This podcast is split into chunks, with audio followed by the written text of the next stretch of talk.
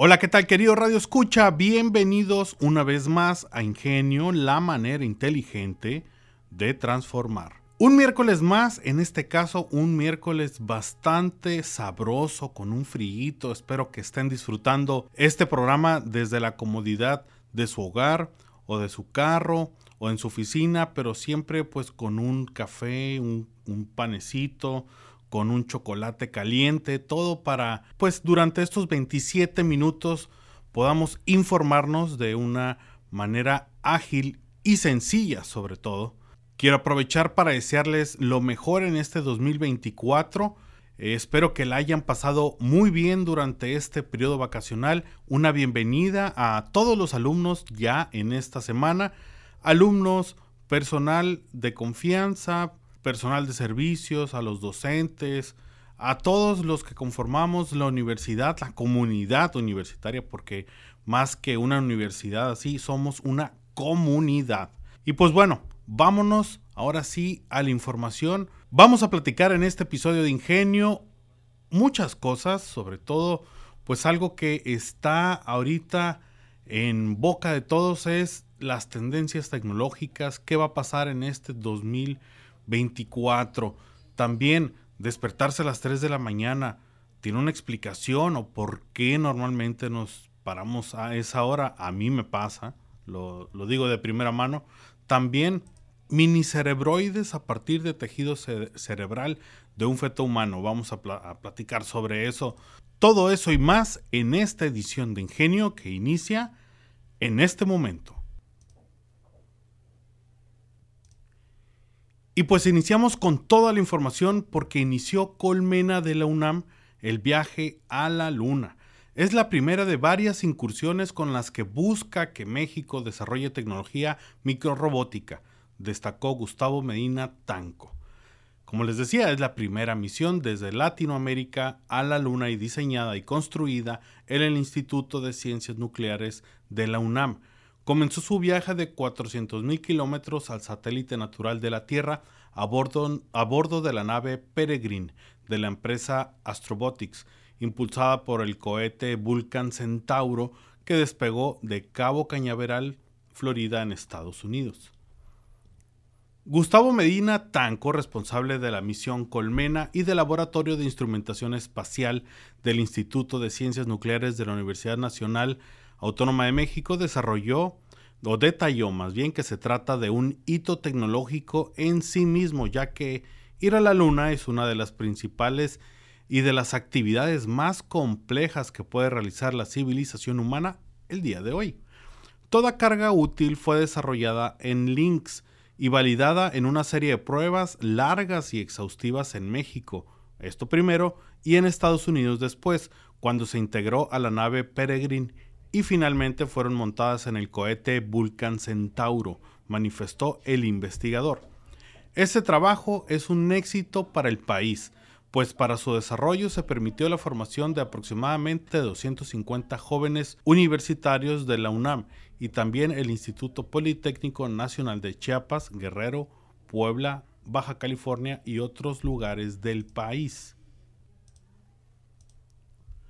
Técnicamente la misión mexicana enfrentó con éxito el reto de miniaturizar los sistemas robóticos, ya que nunca se había creado equipos tan pequeños para operar en el espacio, lo que posiciona a México en el sector espacial a nivel internacional.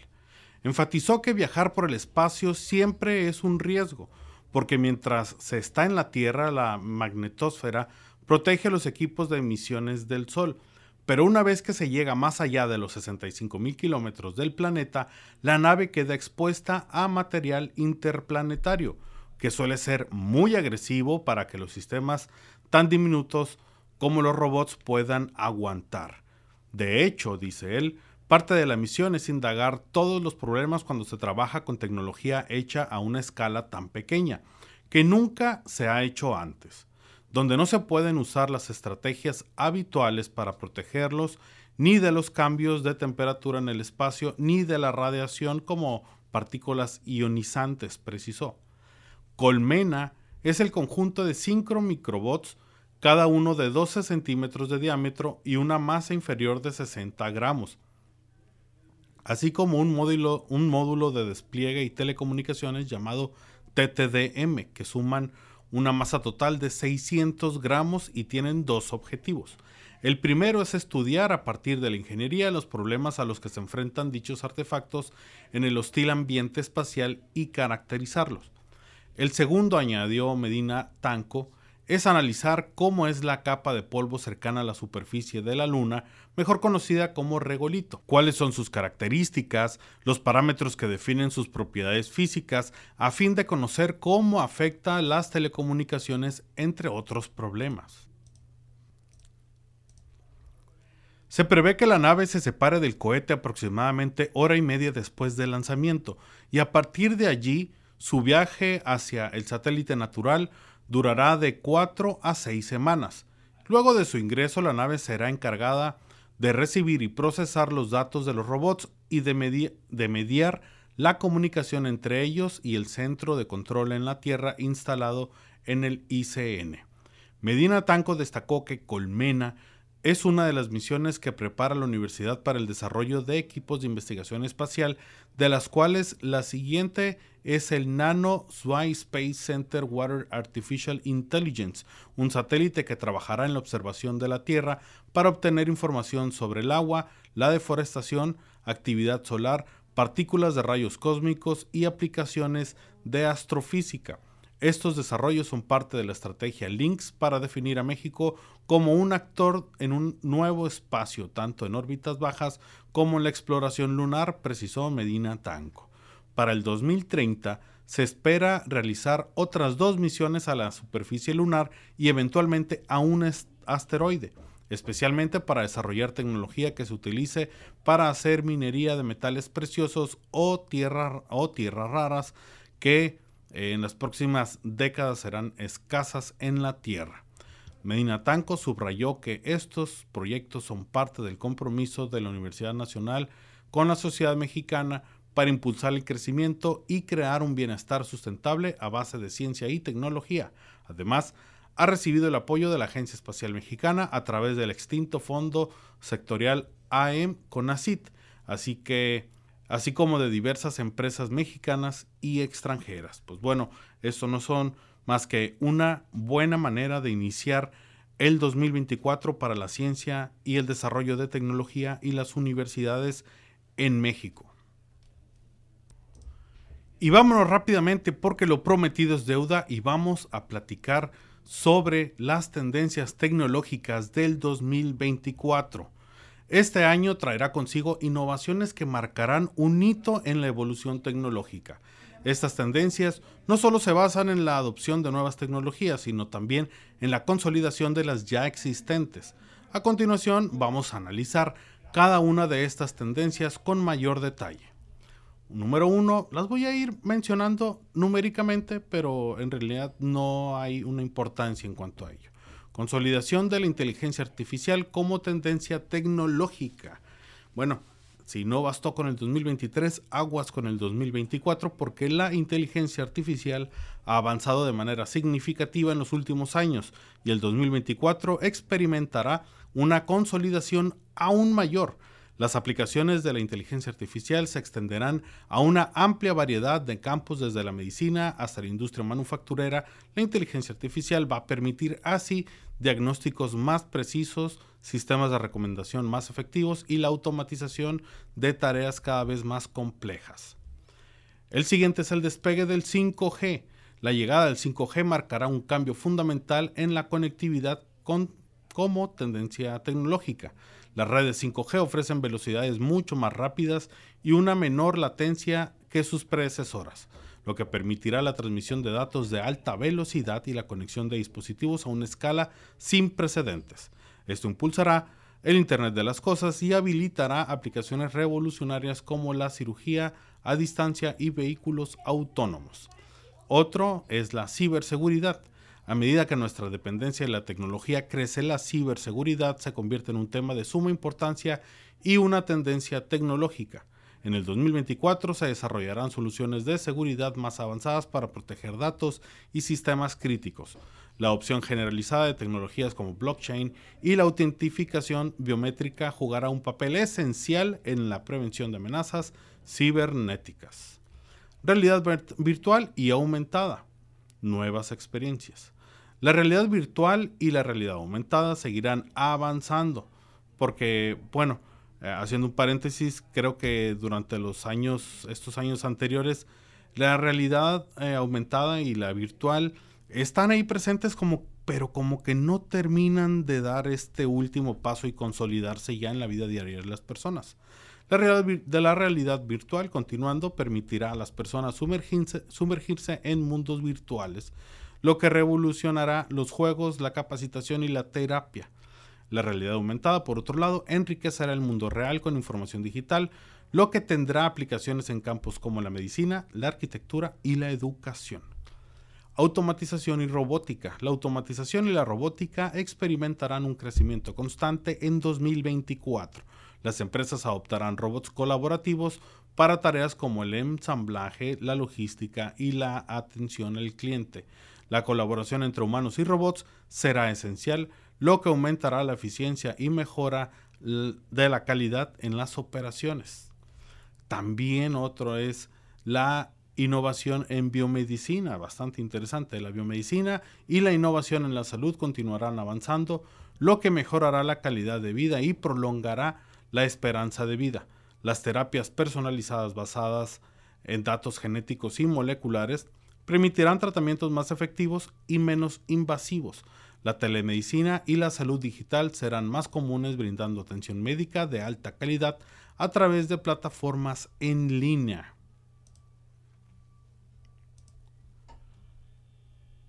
Otra de las tendencias será la tecnología en la educación. La educación en la era digital se adaptará a las necesidades de los estudiantes con plataformas de aprendizaje en línea que ofrecerán un contenido interactivo y personalizado, lo que permitirá a las personas adquirir conocimientos de manera más eficiente y flexible. Además, la realidad virtual y aumentada se utilizarán para crear experiencias educativas inmersivas. Blockchain y finanzas descentralizadas. Esto con bastante eh, polémica, por así decirlo. Otra de las tendencias tecnológicas es el blockchain, que ha evolucionado más allá del papel inicial en las criptomonedas y se está transformando en la forma en que confiamos y realizamos transacciones en diversos sectores.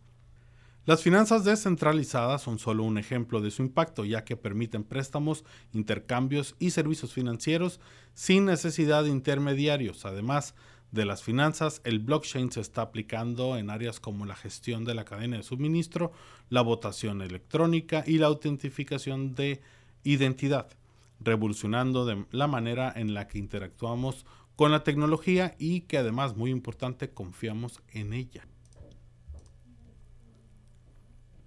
Desafíos y ética como tendencia tecnológica, y esto es algo que debemos de tener muy, muy, muy presente y cada año va, va a ir creciendo.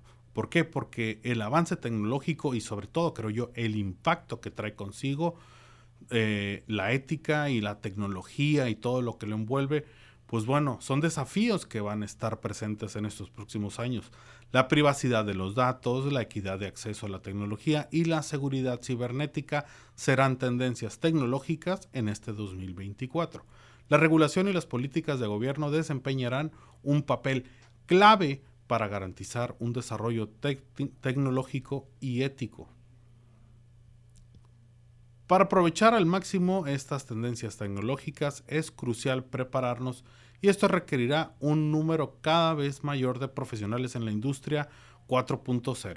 Estas comprenden sus dinámicas y procedimientos fundamentales y pueden continuar expandiendo el uso de estas tecnologías en fábricas del futuro. Así que hay que prepararnos no para este 24, sino para el futuro que viene porque estamos yo creo ante un, vamos a ponerlo así, un portal, estamos ante algo en, un periodo de tiempo, yo creo, estamos casi a mitad de la, de la década, entonces yo creo que en estos cinco años, en estos seis años, se van a dar grandes avances tecnológicos, pero a, pasos agigantados, porque creo que toda esta tecnología que durante los 2010 eh, se aplicó con, mucha, eh, con mucho éxito, todavía no está totalmente asimilada y todavía no está, pongámosle así, en nuestros hogares. Pero yo creo que en estos seis años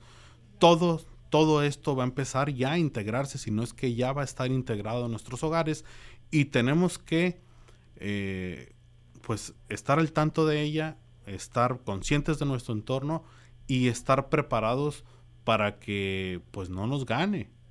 Sepamos usar, ah, no importa si tengamos, tenemos 10, si tenemos 15, si tenemos 20, 40, 50 años, hay que adaptarnos. Nuestra resiliencia va a ser puesta a prueba en estos 5 o 6 años. Y bueno, avanzamos en este episodio de Ingenio y vamos a llegar a una nota la cual me, me llenó de bastante curiosidad. Una curiosidad que yo ya tenía, eh, no durante toda mi vida, pero de unos años recientes para acá. Y es el por qué nos levantamos a las 3 de la mañana. Da la casualidad, por lo menos en mi caso, que siempre me levanto a las 3 de la mañana y eso pues debe de tener una explicación. Mucha gente hasta dice que es la hora del diablo y que no sé qué. Pero bueno, la ciencia lo explica todo y vamos a platicar sobre ello. Como les decía, despertarse a las 3 de la mañana no es un mito y esto pues lo explica la ciencia. Seguramente en algún momento les haya sucedido despertarse a mitad de la noche, mirar el despertador o el teléfono y darse cuenta que son las 3 de la mañana. Pero ¿por qué a esas horas exactamente? ¿Existe alguna razón por la una, una razón una razón más allá por la, por la cual abramos los ojos a esos momentos? Bueno, tradicionalmente se han dado muchas explicaciones al respecto, incluso algunas verdaderamente fantásticas, como les decía, pero la ciencia lo tiene mucho más claro y argumenta de forma natural a qué se debe este fenómeno tan peculiar supersticiones, mitos y leyendas los hay para todos los gustos, y más aún cuando se trata de la noche y el sueño, dos elementos rodeados de misterio desde la antigüedad. Como despertarse a las 3 de la mañana, no es algo nuevo ni mucho menos la gente le vino dando explicaciones mágicas, por llamarlas de alguna manera. De hecho, se ha hablado que desde las 3 de la mañana es la hora de los demonios y igual que la medianoche se asocia habitualmente a las brujas. Aunque también existe la idea contraria y se habla de que es precisamente a esa hora de la noche cuando los ángeles visitan a las personas aportándolas de sabiduría y lucidez, formas excéntricas todas ellas de definir el insomnio. Pero a la hora de la verdad no hace falta ser tan imaginativo para saber por qué es bastante normal que te despiertes precisamente a las 3 de la madrugada o a las 4 en otras personas de manera cotidiana, la primera explicación para ello resulta bastante conocida y convencional, los ciclos de sueño. Todo el mundo sabe que existen, distintos procesos nocturnos en el, en el descanso de una persona y que el sueño alterna diferentes grados de profundidad. Por lo que es natural que al pasar de uno a otro, despiertes en alguna ocasión o incluso te desveles de forma momentánea. Sobre todo si tienes un cronotipo nocturno. Ahora, el estrés, un motivo para despertarse en la madrugada. Bueno, según nuevos estudios al respecto, el estrés podría también jugar un papel fundamental a la hora de explicar por qué te despiertas 3 o 4 de la mañana aunque curiosamente no de la forma totalmente directa. En palabras de los expertos, el estrés no te despierta durante la noche. Entonces, ¿a qué se debe? Bueno, al parecer el estrés no es capaz de despertarte, pero sí de hacerte más consciente cuando lo haces. O dicho de otra forma, todo el mundo se despierta en la noche y en algún momento de la madrugada, pero si estás tranquilo ni siquiera lo recuerdas. Son transiciones relajadas y podría decirse, en cambio, si sufres, si sufres de estrés, eres más consciente de esas alteraciones. Una explicación que, como todas, tendrá sus defensores y sus detractores, pero que vuelve a poner de manifiesto lo más importante que es el descanso para la ciencia, y que cada día existen más científicos que concentran sus esfuerzos para extenderlo, entenderlo, explicarlo y mejorarlo. Pues bueno, qué bueno que al final de cuentas podemos estar tranquilos de que solamente es una parte de, es una fase del sueño y que pues los que sufren de estrés, los que sufrimos de estrés, somos más conscientes de ello y nos acordamos. Hay gente que se despierta, se despierta y ni siquiera lo recuerda. Y pues bueno, no hay que preocuparnos tanto, no es la hora del diablo, no son las brujas, no son los ángeles, es simplemente un proceso pues de nuestro cuerpo. Y es así, querido Radio Escucha, como nos estamos acercando a la recta final del programa, no sin antes cumplirles la promesa de platicarles algo bastante interesante, porque, bueno, yo no había escuchado esta terminología llamada minicerebroides. ¡Wow!